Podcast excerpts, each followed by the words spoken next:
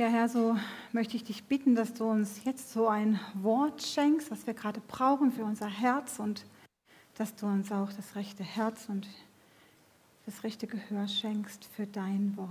Amen. Ich lese uns Worte Hiobs. Meine engsten Freunde verabscheuen mich jetzt. Sie, die mir am nächsten standen, lehnen mich ab. Und ich?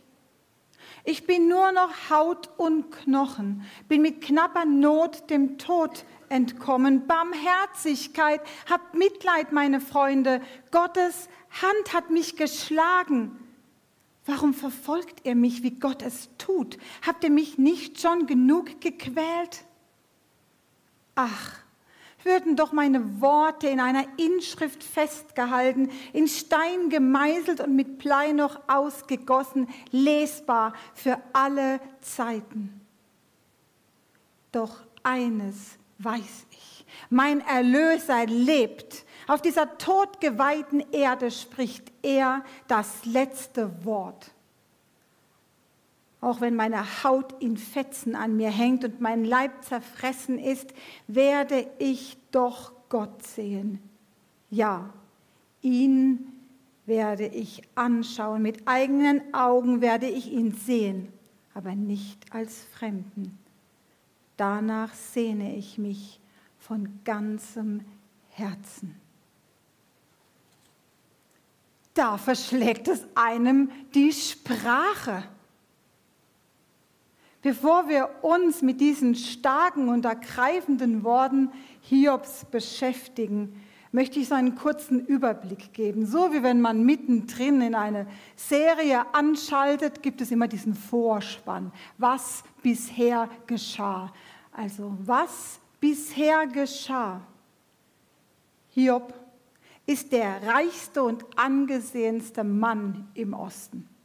Er besitzt Häuser und große Ländereien, riesige Viehherden und sehr viele Sklaven, die für ihn arbeiten. Und dazu ist er gesegnet mit sieben Söhnen und drei Töchtern, die so miteinander das Leben feiern. Und Gott selbst sagt über ihn, ich kenne keinen zweiten auf der Erde, der so rechtschaffen und aufrichtig ist wie er, der mich achtet und sich nichts zu Schulden kommen lässt.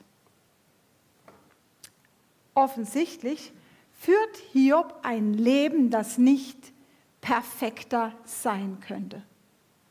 Doch dann bricht das sinnlose Leid über ihn herein. Er verliert alle seine Tiere und noch alle seine Viehhirten dazu durch Überfälle und Unwetter. Und er verliert alle seine zehn Kinder. Als das Haus über ihnen zusammenbricht, werden sie von den Trümmern erschlagen. Und als wenn das noch nicht genug wäre, verliert er auch noch seine Gesundheit. Er bekommt von Kopf bis Fuß eitrige, schmerzhafte Geschwüre. Und er sitzt draußen außerhalb der Stadt, vermutlich auf einer Müllkippe in der Asche. Und mit einer Tonscherbe kratzt er sich die juckenden Stellen an seinen Körper wund. Und doch lesen wir in der Bibel, obwohl dieses Leid über ihn hereinbricht, versündigt sich Hiob nicht. Kein böses Wort gegen Gott kommt über seine Lippen.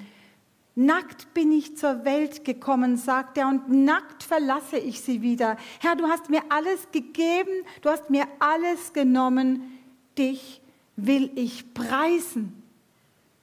Da verschlägt es einem die Sprache. Auch den Freunden von Hiob hat es das zunächst. Sie kommen von weit her angereist, um ihn zu trösten. Und als sie ihn in seinem Elend sehen, erkennen sie ihn kaum wieder. Sie brechen in Tränen aus und Sie zerreißen aus Mitgefühl ihre Kleider und setzen sich zu ihrem Freund in den Dreck. Sieben Tage und sieben Nächte sitzen sie da, lesen wir, ohne ein Wort zu sagen. Denn sie spüren, wie tief Hiobs Schmerz war. Doch dann schlägt die Stimmung um. Hiob bricht das Schweigen und er verflucht den Tag seiner Geburt. Ausgelöscht sei der Tag, an dem ich geboren wurde und auch die Nacht, in der man sagte, es ist ein Junge. Warum bin ich nicht bei der Geburt gestorben, wie eine Fehlgeburt verscharrt worden? Ja, Hiob jammert, er flucht und er klagt. Er fühlt sich von Gott zu Unrecht bestraft. Immer wieder beteuert er seine Unschuld. Verschaffe mir Recht, fleht er. Und wir? Fragen wir nicht auch in einer leidvollen Situation, was habe ich denn getan, dass mir das passiert? Jeder der schon einmal in irgendeiner Weise Unrecht erfahren hat, kann Hiobs Gefühl und Verlangen hier nachvollziehen. Und auch nachvollziehen, dass es sich jetzt zu so einer Art Rundumschlag entwickelt. Denn Hiob, er beginnt Gott anzuklagen für das Leid der ganzen Menschheit. Das Leben der Menschen ist eine Qual ist der. Gott ist der, der ihn quält. Warum nur? Und er fordert Gott heraus, sich zu rechtfertigen. Vielleicht ist es das, was seinen Freunden dann zu weit gegangen ist, sodass sie ihm selbst die Schuld an dem Unglück geben. Und sie sagen nicht, wegen deiner Frömmigkeit geht Gott mit dir ins Gericht und zieht dich jetzt zur Rechenschaft. Nein, wegen deiner großen Bosheit. Lang ist die Liste deiner Sünden. Es ist, wie soll ich sagen, es ist so ein Schlagabtausch, ein verbaler Schlagabtausch zwischen Hiob und zwischen seinen Freunden. Über 33 Kapitel in diesem Buch. Und es wird im Laufe dieser 33 Kapitel immer dramatischer, immer schärfer und immer aggressiver, wenn man das so liest. Es klingt auf beiden Seiten verzweifelt, ungeordnet. Wie ich finde, ist es geradezu unlogisch und unüberlegt manchmal und ohne Bezug zu dem, was der Gesprächspartner vorher gesagt hatte. Und mir persönlich, ja, mir kommt das so vor, als würden sie oftmals auch einfach nur so ihre Gedanken aussprechen. Ihre Gedanken laut aussprechen. Und ich denke, es könnten auch deine oder meine Gedanken sein. Und es könnten auch deine und meine Fragen und deine und meine Zweifel sein. Wenn man es so liest, sieht es sich scheinbar endlos hin. Endlos zu einem komplizierten Geflecht von Streitrede, Klage, Belehrung, Zurechtweisung, ja sogar Beschimpfung. Und mittendrin in all dem stehen diese Worte Hiobs, die ich euch vorgelesen habe. Meine engsten Freunde verabscheuen mich jetzt. Sie, die mir am nächsten standen, lehnen mich ab. Barmherzigkeit, habt Mitleid, meine Freunde. Da verschlägt es einem die Sprache. Denn die Menschen, die ihm am nächsten standen, lassen ihn im Stich in seiner Not und in seinem Schmerz lassen sie ihn im Dreck sitzen und sie verabscheuen ihn. Sie wenden sich angewidert von ihm ab oder sie beschuldigen ihn, anstatt ihn zu trösten, ihn aufzumuntern, ihm beizustehen. Sie stellen sich gegen ihn und sie streuen Salz.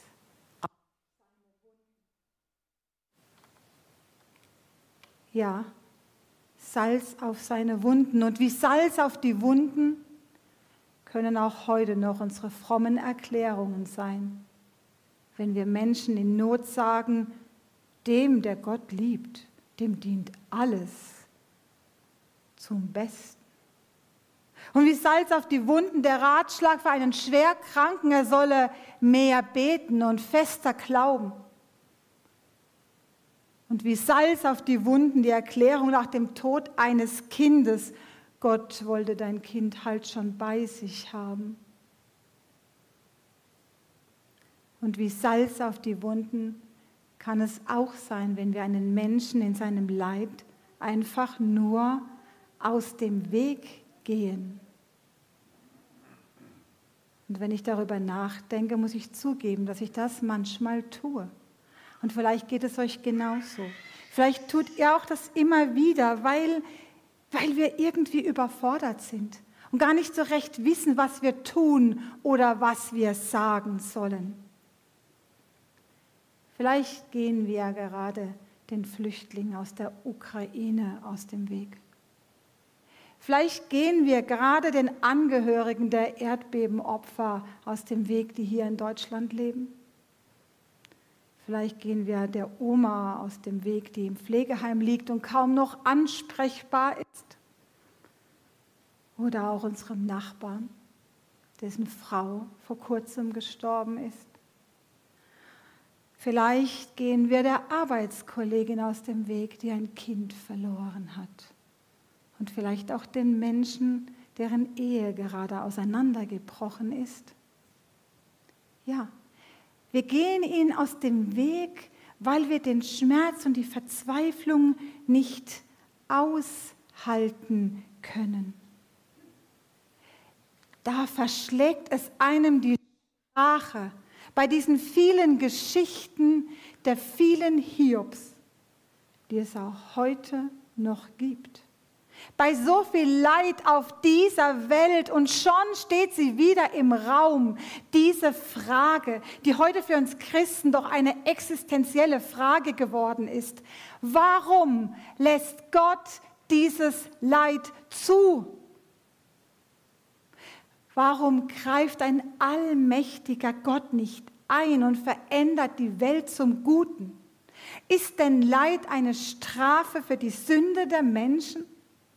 Ist denn Leid eine Folge rücksichtslosen Verhaltens?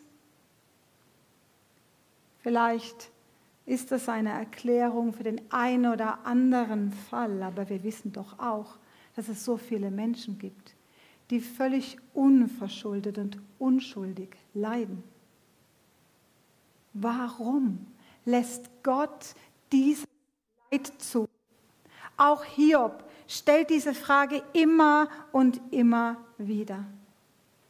Denn er weiß ja nichts von dieser Abmachung zwischen Gott und dem Satan, in die wir als Leser des Hiob-Buches ja ganz am Anfang der Geschichte schon mit reingenommen werden, eingeweiht sind. Er kann sich nicht sicher sein, dass Gott ihn die ganze Zeit begleitet und seine Hand über sein Leben hält, zumal es doch schon lange nicht mehr danach ausgesehen hat. Er ahnt nichts von der weitreichenden Bedeutung seiner inneren Kämpfe. Er weiß nicht, dass er für, für, für Gott kämpft und, wie wir wissen, wenn wir das Buch gelesen haben, dass er den Kampf gewinnen wird. Nein, das weiß Hiob nicht. Er leidet. Er leidet. Und dann mittendrin, völlig unvermittelt, fast fehlplatziert, wie ich finde, blitzt Hoffnung auf. Da blitzt Hoffnung auf, wenn Hiob diesen bekannten Satz sagt. Doch eines weiß ich, mein Erlöser lebt. Auf dieser todgeweihten Erde spricht er das letzte Wort. Ich weiß, mein Erlöser lebt. Er spricht das letzte Wort. In diesen Worten deutet sich zweifelsfrei an, auch über seinen Tod hinaus begegnet der Erlöser dem leidgeplagten Menschen. Und er wird das letzte Wort, das heißt, er wird ein gerechtes Urteil sprechen über allem, über wirklich allem, was hier auf dieser Erde an Unrecht geschieht. Das ist Hiobs verzweifelte Hoffnung. Und das ist auch heute noch unsere Hoffnung. Denn Hiobs Hoffnung hat sich bewahrheitet. Sie ist zur Gewissheit geworden für alle, die an Jesus Christus glauben. Er hat für uns Gerechtigkeit errungen, indem er ans Kreuz ging.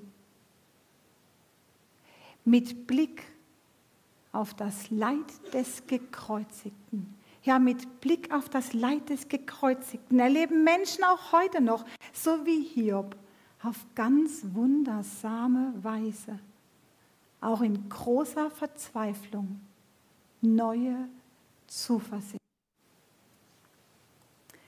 In dieser Erfahrung persönlichen Leids, wo man Gott am wenigsten erwarten würde und schreien möchte, Gott, wo bist du? Warum lässt du das zu? kann der Blick auf Jesus Christus Trost und Heilung schenken. Diese Erfahrung, die habe ich selbst schon machen müssen. Oder muss ich sagen, ich habe sie machen dürfen? Aber viel eindrücklicher meine eigene Geschichte ist die Geschichte einer jungen Frau aus einem Buch, das ich vor ein paar Jahren gelesen habe. Und das meinen Glauben sehr geprägt hat. Diese junge Frau, sie beschreibt ihr Leben und sie beschreibt ihren Glauben und ihren großen Verlust. Denn sie verliert ihren Vater sehr jung. Und wenige Jahre später verliert sie auch ihren Bruder, beide an einem Gehirntumor. Und der Bruder Johannes ist nur 23 Jahre alt geworden.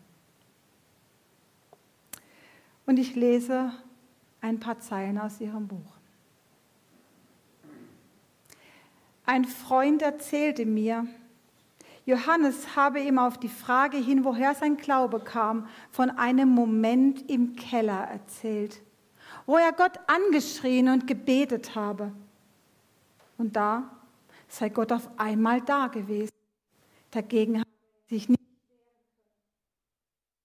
Und wenn Johannes vor Schmerz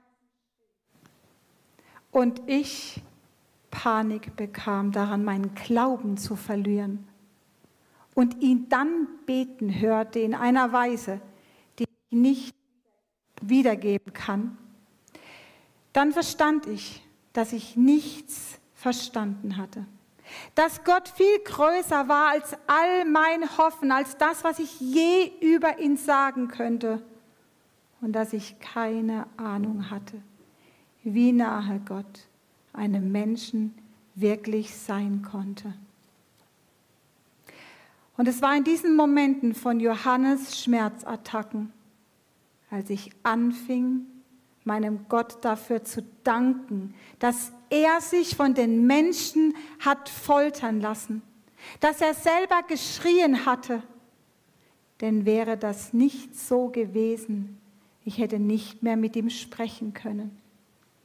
Ich hätte vielleicht irgendwie höflich weiter an ihn geglaubt, aber ich hätte gedacht, komm, komm erst mal runter aus deinem Himmel, leide erst mal, bevor du von uns den Glauben verlangst. Jetzt konnte ich das nicht mehr sagen. Gott hatte schon gelitten. Und so, wie Johannes mit ihm sprach, wirkte es, als geschehe es jetzt gerade als wische er keinen Zentimeter von dem Kind, das er liebte. Als ließe er ihn nicht eine Sekunde aus den Augen. Als hätte er sich vorgenommen, die ganze Zeit ununterbrochen, nicht eine Sekunde eher, seine Qual am Kreuz aufzulösen, als sie bei diesem jungen Mann, der da im Bett lag, andauerte. Er blieb und blieb. Und zwischendurch wandte Johannes sein Gesicht und sah mich an. Und für diese Momente, für diese Begegnungen habe ich keine Worte. Gut, dass diese junge Frau wieder Worte gefunden hat.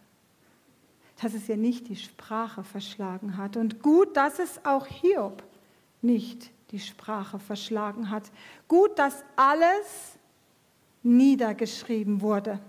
So wie es sich Hiob gewünscht hat, auch wenn es nicht in Stein gemeißelt, mit Blei ausgegossen, sondern nur in der Bibel für alle Zeiten lesbar gemacht wurde. Und uns so auch heute noch zum Glauben ermutigen darf, auch in leidvollen Lebensabschnitten. Amen.